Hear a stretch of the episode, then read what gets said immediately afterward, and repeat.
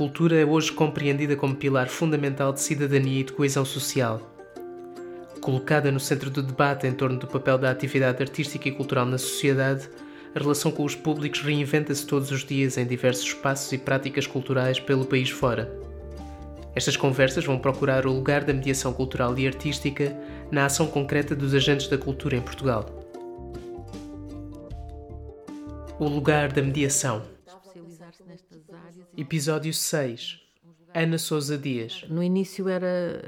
Eu achava só que estava a fazer notícias e entrevistas e, portanto, não, não tinha uh, qualquer papel para além disso. Depois comecei a perceber a importância que isso tinha no trabalho, o reflexo que isso tinha no trabalho de, de, dos artistas. E.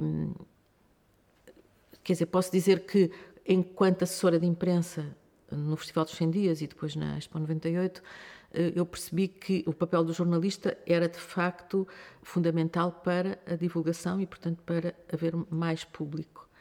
Mas hum, no início eu própria estava a tatear, quer dizer, eu estava, eu tinha trabalhado muito sobre questões de, de municipais, tinha trabalhado sobre Lisboa, sobretudo, e portanto era, eram um, no início eram uns artistas um pouco especiais porque eram arquitetos. Eu nessa altura fiz muitas entrevistas a arquitetos e numa altura em que ainda não se valorizavam muito os arquitetos e depois começou a, a ser valorizado o papel deles.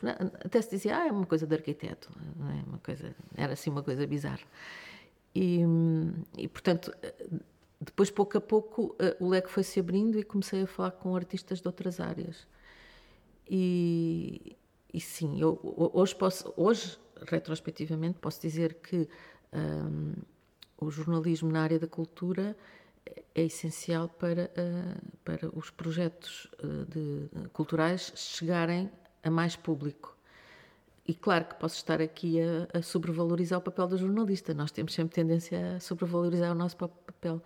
Mas onde eu senti mesmo isso com mais força foi quando fui editora da cultura da agência Lusa. E a Lusa tinha uma, tem uma coisa extraordinária, e sobretudo na altura tinha mais, que era correspondentes em todo o país. E, e, os correspondentes não estavam habituados a fazer uh, notícias de cultura, desvalorizavam tanto no país como no estrangeiro. E, e aí eu percebi mesmo que se a Lusa, concretamente, não desse notícias, ninguém, não havia nenhum jornal.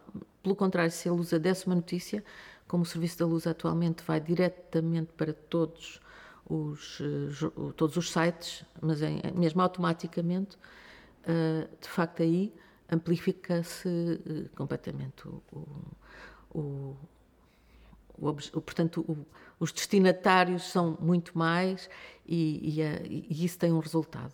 Mas há pouco falou da relação com os arquitetos, nessa fase inicial de, em que começou a entrevistar um, agentes culturais ou Sim. artistas.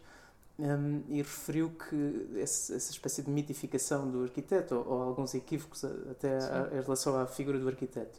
Então, logo inicialmente sentiu que o seu papel também, ao conduzir as entrevistas, talvez tivesse essa componente de, de dar a ver uma realidade que as pessoas não conheciam e que era preciso. É, é, é preciso dizer que eh, eu, como jornalista, eh, de alguma maneira satisfaço sobretudo a minha curiosidade. Quer dizer, eh, o, o meu primeiro impulso é fazer perguntas para mim, de coisas que me interessam. Não estou a pensar, também não estou a dizer que isto é por egoísmo, é porque é natural, é aquilo, o que é que eu quero saber. E eh, de alguma maneira parte do princípio que eu sou uma pessoa uh, banal e, e, portanto, as minhas perguntas serão as mesmas que as pessoas em geral têm. Porque, de facto, quando uma entrevista é conduzida por uma pessoa que é especialista, tem tendência a ir para uma uma linguagem e para uma temática que é muito exclusiva. Eh, eu senti muito isso, por exemplo, na ciência.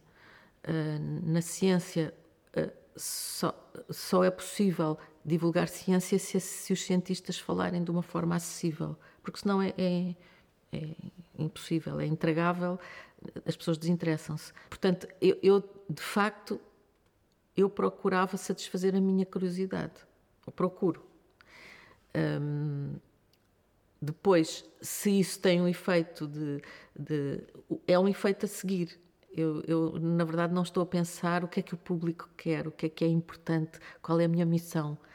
Uh, eu nunca, nunca atribuí um papel muito importante uh, ao, ao, que eu estava a fazer em termos dos outros. Era, eu quero saber. Visto de fora, há uma espécie de coerência naquilo que depois foi o seu trabalho, também, obviamente, em relação aos agentes culturais e artistas, que provavelmente parte exatamente do facto de não ser, de não, não ser especialista ou não ser da área, não é? Sim. Então, acha que isso foi uma vantagem? Eu acho que foi uma vantagem e acho que. Hum, isto é uma velha discussão no jornalismo se, é um, se uma pessoa se deve especializar ou não.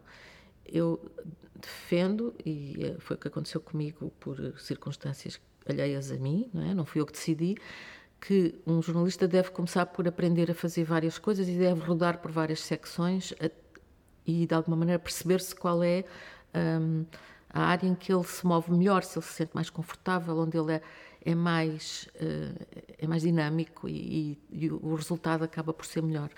Um, e, e, o que aconteceu comigo foi isso, né? de facto. Agora, a especialização deve haver num. Sim, acaba por haver uma especialização, mas não deve ser o ponto de partida. A especialização é, é um ponto de chegada. E depois, há uma coisa que hoje há pouco, em Portugal e que na, na altura em que eu comecei uh, no jornalismo uh, havia muito, que era os críticos. Hoje não há propriamente crítica. Há pessoas, até porque os jornais, os, os órgãos de informação têm pouco dinheiro e, e não, não investem nisso.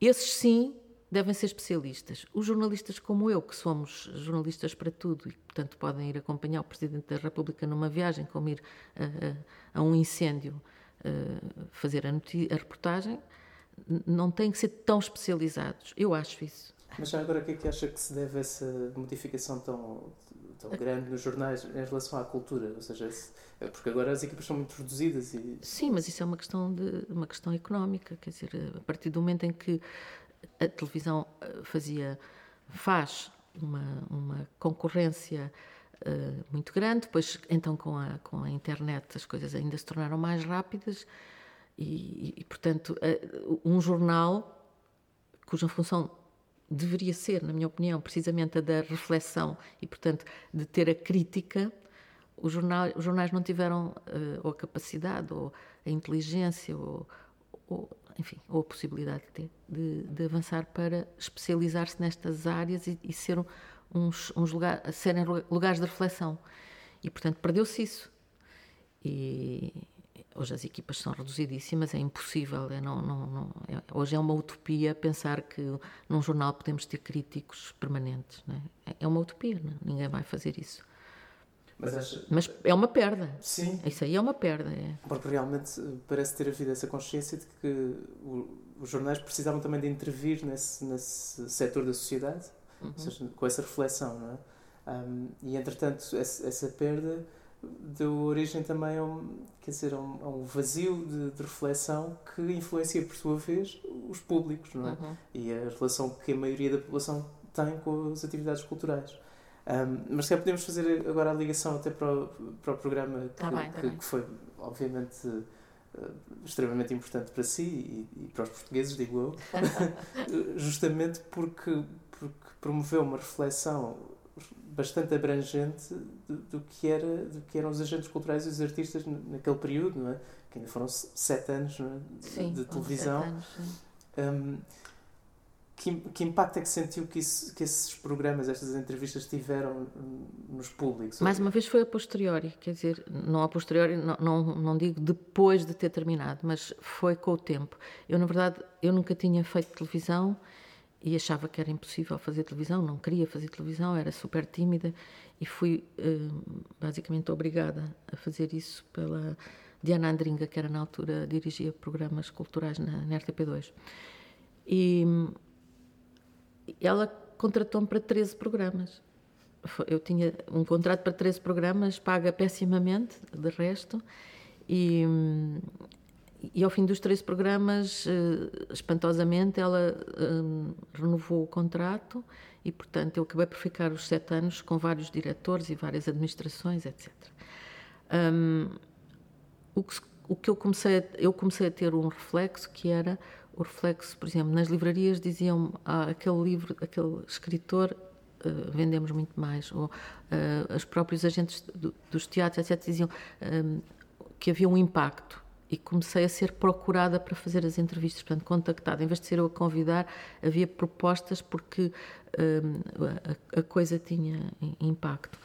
E, e, portanto, foi no andamento que a coisa aconteceu. Esse programa tinha uma, um grande privilégio e que foi criado pela, pela Diana Andringa. Aquilo tinha 55 minutos, era hum, gravado numa, num cenário super intimista e, portanto, não havia pressa, eu não tinha que despachar os, os, convidados, eu tinha tempo para eles falarem à vontade. E aí apareceu uma coisa que para mim se tornou até um pouco irritante, que era, ah, é tão bom, tu deixas falar as pessoas. E eu achava aquilo ridículo porque, na verdade, o jornalista tem que deixar falar as pessoas, não, não está ali para se mostrar nem para dar as suas opiniões. Não é? Eu estava ali, de facto, com a mesma atitude que tinha como jornalista de, de um jornal isso permitia que as pessoas estivessem também, com, entrassem nessa conversa. É? De facto, aí eu sei que aí se, se, isso criou uma diferença. Criou uma diferença. Um, aquele programa permitiu que muitas pessoas, porque aliás esse era o meu ponto de partida, era que pessoas que nunca tinham ido à televisão tivessem a possibilidade de ir à televisão. Porque, de facto, quando a Diana Andringa me convidou, eu disse: ok? Eu faço o programa, mas eu não quero que sejam aquelas 50 pessoas que já deram 20 entrevistas cada uma. Eu quero que sejam outras pessoas que nunca foram à televisão. Claro que eu tinha que ter essas pessoas e outras, para, porque, porque tinham que ser pessoas que. O, o programa chamava-se Por Outro Lado porque tinha porque explorava um lado menos conhecido das personagens. Depois, com o tempo, a, a coisa foi foi, foi se tornando, sobretudo, o revelar pessoas que não eram, que não eram conhecidas. De facto, acho que aí apareceram muitas pessoas que não que, que estavam nos bastidores, não, ou nos bastidores, ou, ou, que, ou que não tinham voz, porque na verdade há sempre aquele mainstream e são sempre as mesmas pessoas a serem entrevistadas. Na verdade, eu fiz 370 programas, uma coisa assim, e portanto nem, nem podia ter sido de outra forma, não podia estar a entrevistar as pessoas cinco vezes, não é? Era, foi. Acho que aí sim fez uma diferença. E é muito interessante eh, percorrer essa lista e perceber que algumas dessas pessoas que eram muito jovens na altura acabaram por ganhar uma importância muito grande na vida. Sim, mas não foi por mim. foi porque de facto o tempo revelou uh, que, que elas tinham muitas qualidades, não é? Uh, eu posso dizer que há aí da minha parte alguma intuição e, e esse olhar de jornalista que é. Uh, procurar aquilo que procurar qualquer coisa que é aquilo que nós chamamos a nota de reportagem, uma coisa que é diferente. Por exemplo, o Tiago Rodrigues. O Tiago Rodrigues tinha acabado de começar, não é? O, o Bernardo Sassetti era um miúdo também. O Miguel Honrado, o Miguel Honrado era, era um jovem que fazia produção e que, pronto, e depois teve tantos voos a seguir, não é? E, e isso era fascinante, ao mesmo tempo estar a a ver, a ver as pessoas revelar-se. Por exemplo, houve alturas em que me diziam assim: Ah, mas porquê é que vais entrevistar essa pessoa? Não, não tem nada para contar. E depois diziam: Afinal, afinal, aquela pessoa é uma revelação. Porque está, o facto de haver 50 minutos permite que a pessoa não esteja a dizer só aquilo que é o chamado soundbite, dizer aquilo que é importante para a notícia, e estar ali a refletir e, a, e Pronto, foi, foi um privilégio para mim, foi fantástico poder fazer isso. Para mim, pessoalmente, abriu-me imensas. Quer dizer, eu só tenho a agradecer à Diana e aos, aos outros diretores que a seguir mantiveram o programa. Em todas essas conversas e reflexões, um, o, o que é que se sentiu uh, quanto à relação que os artistas e agentes culturais manifestavam uh, que tinham ou não com o público? Quer dizer, essa, essa entidade abstrata que é muito difícil de definir também, porque imagino que isso fizesse parte também muito de, de algumas questões, não é? Eu não tinha isso em vista. Eles também, nesse momento, não estavam a ter isso em vista, eu acho. Porque a conversa se tornava de tal modo íntima que não era isso que eles estavam a, a ver, não é?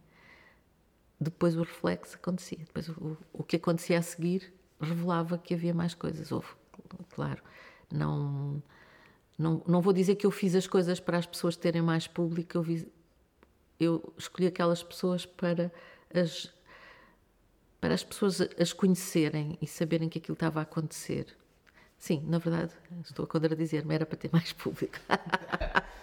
Ou, por exemplo, no caso de um pintor, para que as pessoas fossem lá e entendessem, tentassem. Hum, as pessoas acham que à partida não percebem, por exemplo, a arte contemporânea, não é? Portanto, se uma pessoa conseguir contar e explicar que aquela pessoa não é um bicho, que é, que é uma pessoa que está a, a, a, a trabalhar seriamente para chegar a, um, a uma linguagem, uh, talvez acabe aquela coisa de dizer, ai, um quadro abstrato, até o meu filho fazia, não é? Portanto, da, dar importância àquilo que, que, as pessoas estão a fazer e dar uma explicação de alguma maneira. É evidente que o jornalismo pode ter esse papel, não é? De, de mediação também. Sim. Exatamente o que descreveu. Não? É? E, e, sentiu, obviamente, esse, esse apelo, não é? Porque como é, como é que considera que, em geral, a relação dos portugueses com, com a arte e a cultura é? Como é que a caracterizaria? Vai, vai mudando e, e depende muito. Eu, eu posso dar um, um, exemplo que é extraordinário. O, o Teatro da Almada. O Teatro da Almada tem um público que é uh, fiel, inabalável, inacreditável. Eu fui há poucas semanas à apresentação do programa. Claro, tinha um concerto no fim, mas a sala estava absolutamente cheia. E estava lá o diretor-geral das artes e estava, uh, estavam pessoas do Teatro de São João, do Teatro. Estavam de várias, várias, vários sítios e a primeira coisa que cada pessoa que estava na, na, no palco e que ia falar sobre programação que, que, lhe dizia respeito, a primeira coisa que dizia era assim: é extraordinário porque é como é que a sala está cheia. Portanto, o, o trabalho aí não foi feito só uh, pela divulgação do, dos meios de comunicação social, foi feito pelo trabalho com os públicos e com as escolas e um trabalho insistente, permanente, etc. Portanto, uh, e aí as pessoas aprenderam a ver teatro, obviamente, obviamente, assim como provavelmente em Lisboa agora o, o, o Tiago Rodrigues está a conseguir uh, introduzir linguagens que não eram as, as clássicas, embora seja o teatro nacional, mas está a juntar, vai, vai mostrando aquilo que se está a fazer agora. Portanto, o jornalismo tem um papel fundamental mas depois, mas, mas os próprios artistas, uh, no caso, por exemplo, do teatro ou, da música, assim, também uh, os artistas, ou não é bem os artistas que eu quero dizer, os, os que organizam, portanto, os, os produtores, etc. No caso, posso falar do Joaquim Bonito, que era uma figura muito impactante e que, que, que de facto tinha aquele bom feitio, aquele mau feitio ao mesmo tempo, eh, mas de facto tinha um programa isso, para mim, faz toda a diferença. Mas tu sentes que, de certa forma, esse trabalho complementar tem vindo a consolidar-se como uma coisa que toda a gente deve fazer nas artes, não é? Porque falou de casos que ainda são relativamente excepcionais, não é? O caso da Companhia Teatros da Almada, uhum. um, quer dizer, eles não se limitaram a criar espetáculos, começaram a fazer todo um trabalho muito consciente de mediação. Sim. Embora provavelmente o Joaquim Benito não, não lhe chamasse mediação, mas talvez mobilização. mobilização. Ele falava muito de mobilização de públicos, não é? Portanto, acha que ao longo das últimas décadas houve uma modificação na, na própria postura dos artistas e agentes em relação aos públicos? Sim, acho que sim. E aí eu posso dizer, porque, porque conheci uh, relativamente bem uh, e, e, e, pensei no assunto, eu acho que em Almada não houve só, quer dizer, o trabalho com o público foi acompanhado por uma. fazer o. Nós passamos a vida a dizer a televisão tem que ser isto e aquilo, e uh, o que é que as pessoas querem ver em televisão? Querem ver o preço certo ou querem ver um programa, um documentário cultural? Uh, o Joaquim Benito encontrou ali, e quando digo Joaquim Benito é a equipa dele, não é? A Teresa, etc. Um, uma, não é um meio termo, porque a qualidade nunca baixou. A questão era, era fazer aquilo que as pessoas iam gostar de ver, embora não fosse a coisa que as pessoas a partir daí iam querer ver. Eventualmente o Joaquim Benito não fez tudo aquilo que gostava de ter feito, ou não fez como gostava de ter feito, porque estava a aproximar-se sempre do, do, seu público. Uh, houve ali uma espécie de compromisso, talvez. Uh, Posso estar a exagerar, mas eu acho que houve da parte dele uma preocupação o que é que o público quer sem ceder à falta de qualidade. É possível fazer isso. E, e, isso tem resultados e depois, mais tarde, as pessoas vão querer coisas mais, mais complexas, não é? Mas acha que tem de haver esse compromisso na própria produção, criação, ou talvez haja formas de, não havendo compromisso nenhum, estou a pensar de projetos mais radicais, mais experimentais, Sim mesmo nesses, será que não há maneiras de, de aproximar os públicos que não através da alteração do projeto? Eu acho que tem que haver tudo ao mesmo tempo. No, no caso, podemos falar de Joaquim Nito com um programa próprio e um, programa que era a intenção tinha que ver com uh, estar ali a fazer um, ele, aquilo que ele achava que era um serviço público. Portanto, para além de, das havia um lado de militância, é? E acho que isso pode conviver com a existência eh, eventualmente não no mesmo espaço, mas pode ser até de, de, projetos mais radicais. Os projetos mais radicais têm que continuar a existir, mesmo que ainda tenham um pouco público, mesmo que tenham um público que é muito eh, muito restrito, mas tem que continuar a existir, senão isto fica sempre igual, não é? Portanto, tem, tem sempre que se comer o pai, tem sempre que se, se avançar contra aquilo que está estabelecido. Isso acho que devem, devem conviver conviver no, sentido, no tempo. Um, voltando ao caso dele, se ele tivesse arriscado fazer só projetos radicais, não teria provavelmente conseguido conquistar aquele público. Portanto, ele tinha que tocar nas pessoas. Eu posso fazer um, um paralelo com aquilo que eu fiz. Eu também não estava ali a levar uh, os projetos mais radicais uh, de todos, é? embora tivesse levado algumas pessoas de projetos radicais. E tinha que haver ali, eu tinha que sentir uh, que havia ali um equilíbrio. É? E, e, tem que haver esse equilíbrio de mostrar coisas mais radicais e mostrar coisas mais, uh, mais uh, abrangentes.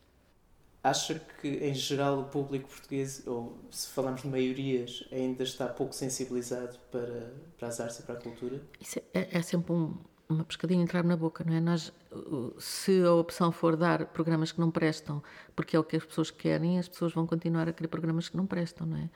É esse tal equilíbrio entre o que é uh, apreciado pelas pessoas e que tem qualidade e é entendido e é direto e, e as toca e aquilo que, que, que, depois há um nível abaixo do qual é difícil descer, não é? É, é difícil, isto é, é fácil descer, mas o resultado é que as pessoas vão querer mais daquilo, é? E acha que essa gestão cabe muito a quem decide? Aos programadores, completamente.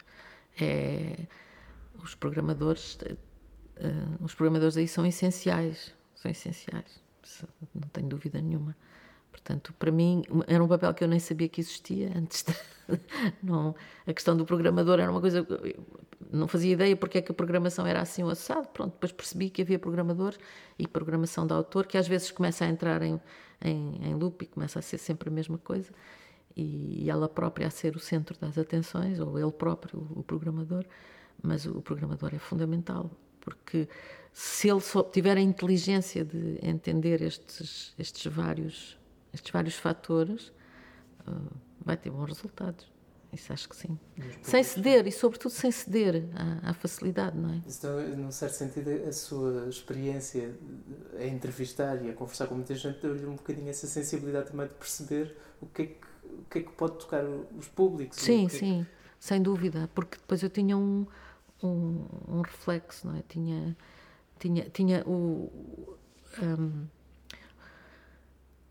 tinha depois o efeito que as coisas tinham, recebi o, o efeito e portanto sim, aí percebi, percebi, mas como disse a posteriori, não, não, a minha intenção não era essa, a minha intenção podia ser eu querer saber mais, também eu queria que as pessoas conhecessem aquela pessoa, eu queria que as pessoas conhecessem, que soubessem que aquilo existia, que, que, que, que vissem mais, mas de alguma maneira o meu impulso é o mesmo eh, quando faço uma entrevista a uma pessoa que é desconhecida ou uma pessoa que é muito conhecida, mas que eu quero mostrar noutro, noutro aspecto. Portanto, é o impulso de mostrar aquela pessoa aos outros. E, porque eu tenho curiosidade e, portanto, acho que as outras pessoas também, se calhar, têm. Acha que às vezes os artistas têm, têm dificuldade em, em dar-se a ver aos outros? Ou seja, que precisam de, de, de, um intermediário? Algo, sim, muito, a maior parte, sim. A maior parte. É, há sempre um, um, lado. Quer dizer, o, o artista tem a sua criação e não tem na cabeça a sua máquina de produção, não é? Uh, claro que há alguns casos que têm e que, e que vingaram, a, vingaram muitas vezes mais do que outros artistas que provavelmente tinham mais qualidade, mas porque eles tinham a preocupação da divulgação. Um, sim, os artistas um, precisam dos jornalistas, mas nesse sentido, de, de os ajudar, a, portanto, porque os, os, os, artistas geralmente não se querem dar a conhecer. Se já podíamos terminar por falar um bocadinho sobre essa confiança que promoveu entre os artistas e o público, porque por vezes o que me parece é que de facto falta essa relação de confiança, ou seja, uma espécie de desconfiança mútua de, dos artistas em relação ao público e do público em relação aos artistas. Sim, quer dizer, o, o, o artista à partida pode pensar aquilo como qualquer adolescente pensa, o mundo não me compreende, não é? Os adolescentes acham isso, o mundo não me compreende. E, e os artistas muitas vezes têm essa, esse impulso também de dizer o mundo não me compreende. E, e portanto é, é, é, é bom ajudá-los a, a, a ser compreendidos. E o público também reage geralmente às coisas novas todos reagimos às coisas novas, não é? As crianças também não querem comer coisas que não conhecem, muitas vezes, não querem experimentar. E, portanto, também temos que combater isso em nós próprios. Eu não. não porque é que eu não, não quero ir ver isto ou porque é que eu não gosto disto? Eu acho que no programa que eu fiz e no meu trabalho em, em geral, a questão muitas vezes esteve na cumplicidade, as pessoas sentirem-se de alguma maneira cúmplices. Esta pessoa, este artista, passou por isto, teve estas dificuldades, e ao identificarem-se, às vezes querem saber mais. Também não quero dizer com isto que os artistas devem andar a contar a vida toda, o tempo todo. Quer dizer, sobretudo neste mundo de espetáculo em que vimos eh, tantas pessoas a exporem a sua vida privada de uma forma desbragada, completamente uh, ofensiva até. É? Portanto, não é que as pessoas, os artistas devam andar a contar os seus problemas, mas o facto de haver uh, ali uma. qualquer coisa, qualquer, às vezes um pormenor que liga a pessoa àquela, à, à, àquele artista, uh, no fundo, não são ETs os artistas, não é? No fundo, têm uma vida como as outras pessoas e têm as suas preocupações e, e estão, estão a criar porque têm essa capacidade, esse, esse talento, não é? Portanto, de alguma maneira estão sempre próximos de nós.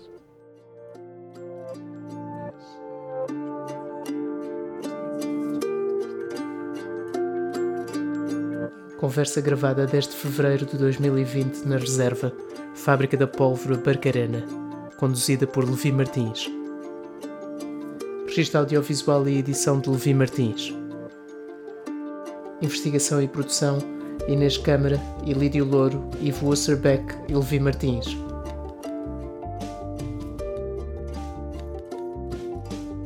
O Lugar da Mediação um podcast de mapa das ideias e Companhia Mascarenhas Martins.